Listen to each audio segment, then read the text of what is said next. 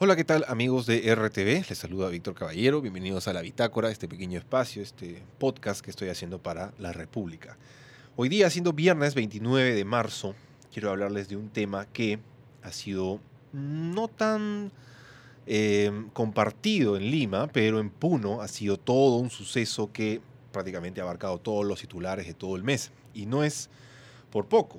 Resulta, probablemente cuando lean el titular de esta nota, cuando lean el petizo orejudo de Puno no van a entender a qué me refiero, pero al final van a saber perfectamente la historia.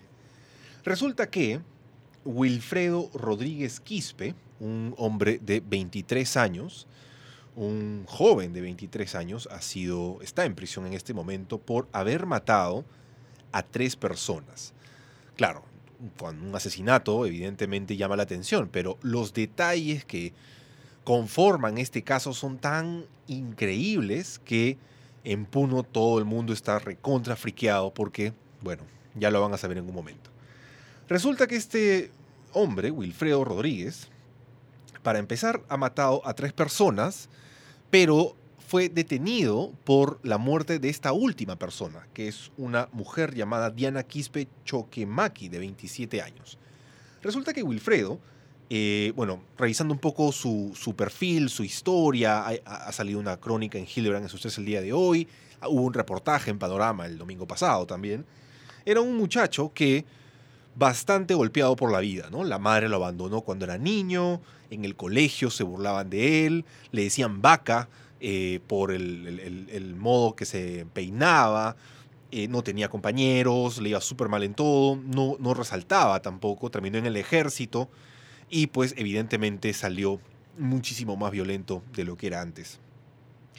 Eh, en, realidad este caso empieza con la detención de Wilfredo, que sucede en este mes de marzo, pero por la muerte de Diana, que resulta que no tenía absolutamente ningún vínculo con él. No era su amiga, no era una pareja sentimental ni nada de eso. Era una mujer que simplemente tuvo la mala suerte de vivir cerca y que eh, creo que trabajaba con la familia de Wilfredo porque ah, un poco veían el ganado, etcétera, etcétera. Eh, esta, esta muerte se produjo el 15 de marzo. El 15 de marzo de este mes, eh, Diana desapareció simplemente. El primer sospechoso fue su pareja, su esposo, pero luego, cuando llegó la policía e hizo las pruebas correspondientes, descubrieron que había sido Wilfredo.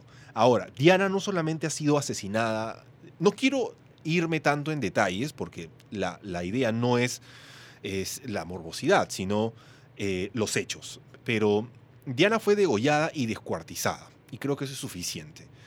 Eh, y no solamente fue descuartizada, sino que también eh, fue, bueno, este, este sujeto en, en, las declaraciones que han sido transmitidas tanto en los programas de dominicales que tocaron el caso, prácticamente, a ver, no solamente le cortó la cara y intentó hacer una especie de máscara con su piel, sino que hasta la destripó, por así decirlo. Eh, y todo esto ha generado todo un escándalo porque al tipo cuando le cuando entran a su vivienda, una pequeña choza muy humilde, este tipo era eh, una persona de muy bajos recursos, este, su casa, su cabaña se ubicaba en el centro poblado de Cunurama Alto, esto es en el distrito de Santa Rosa, en Puno. Eh, cuando Llegan a la vivienda, lo primero que llama la atención es docenas de docenas de docenas de películas de terror que tenía por el piso. Evidentemente, esto en una persona completamente cuerda no significa absolutamente nada, ¿no? Es más, yo soy un poco aficionado a las películas de terror y, y todo bien. Pero en este caso, Wilfredo era una persona bastante desequilibrada que, un poco inspirándose en lo que vio en la televisión, cometió este asesinato.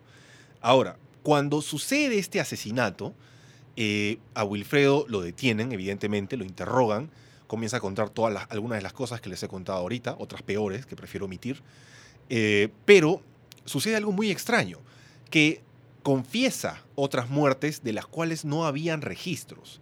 Para ser exacto, eh, confiesa dos muertes. La primera se produjo en abril del 2014.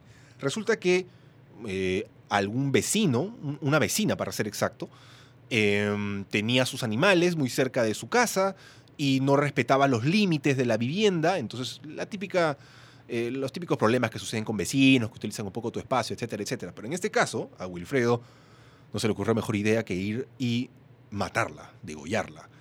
Eh, lo, curioso aquí es que la muerte sí había sido registrada, pero la investigación que se llevó a cabo en su momento no dio con ningún eh, culpable.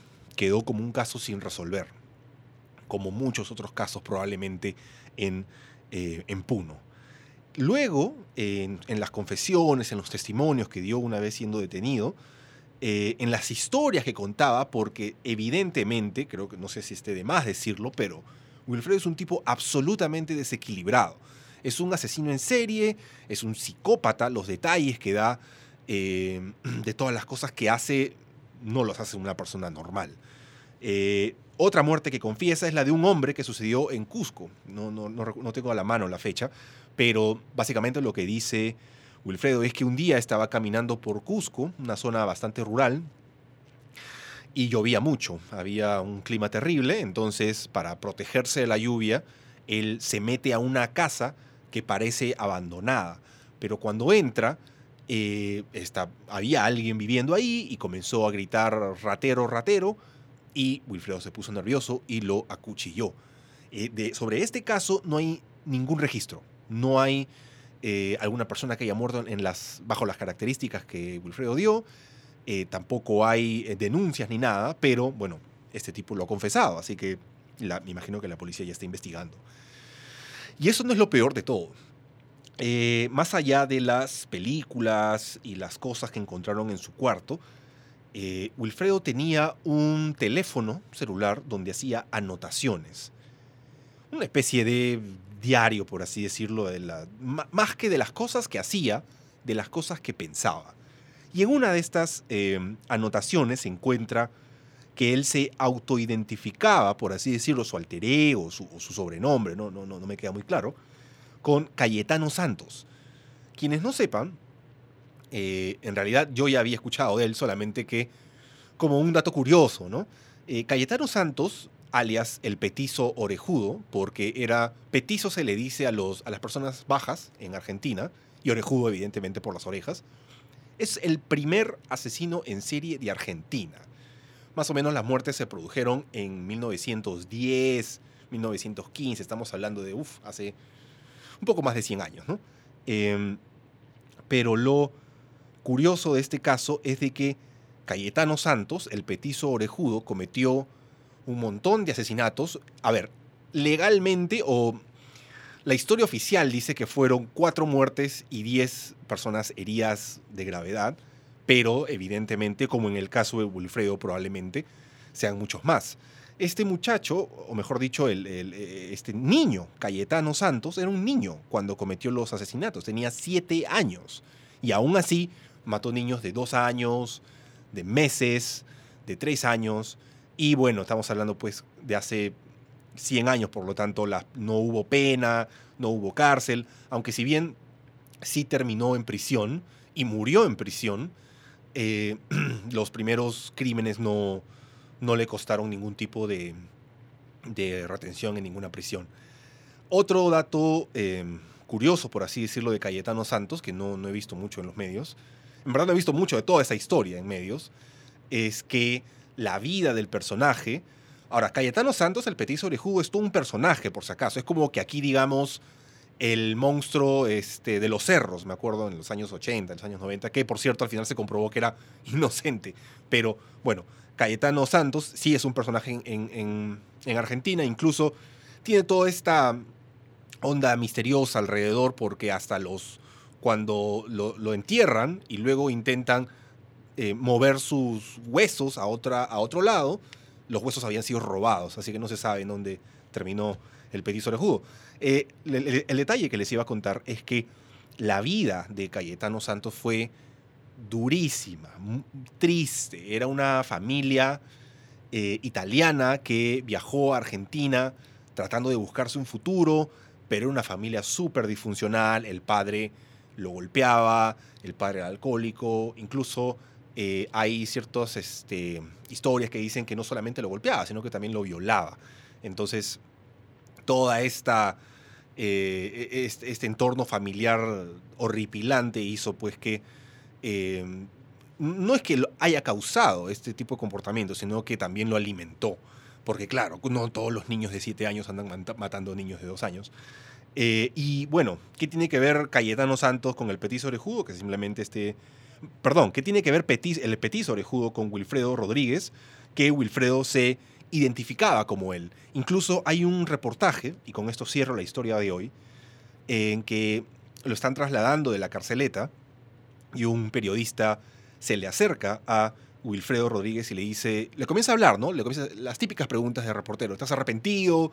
Eh, que, quieres pedirle perdón a alguien, etcétera, etcétera. Y el tipo no hacía ningún gesto, pero cuando lo comienza a llamar eh, Cayetano Santos, se comienza a reír. Esa fue su, su reacción, probablemente porque, no sé, pues qué estará pasando por la mente de ese tipo, que ojalá le den pena eh, para toda la vida y no vuelva a salir de prisión. Muy bien, esto ha sido el episodio, el, el capítulo de hoy de La Bitácora. Por favor, compartan esto. Si les gustó, si tienen algún comentario, déjenlo en la caja de comentarios y ya nos vemos muy pronto.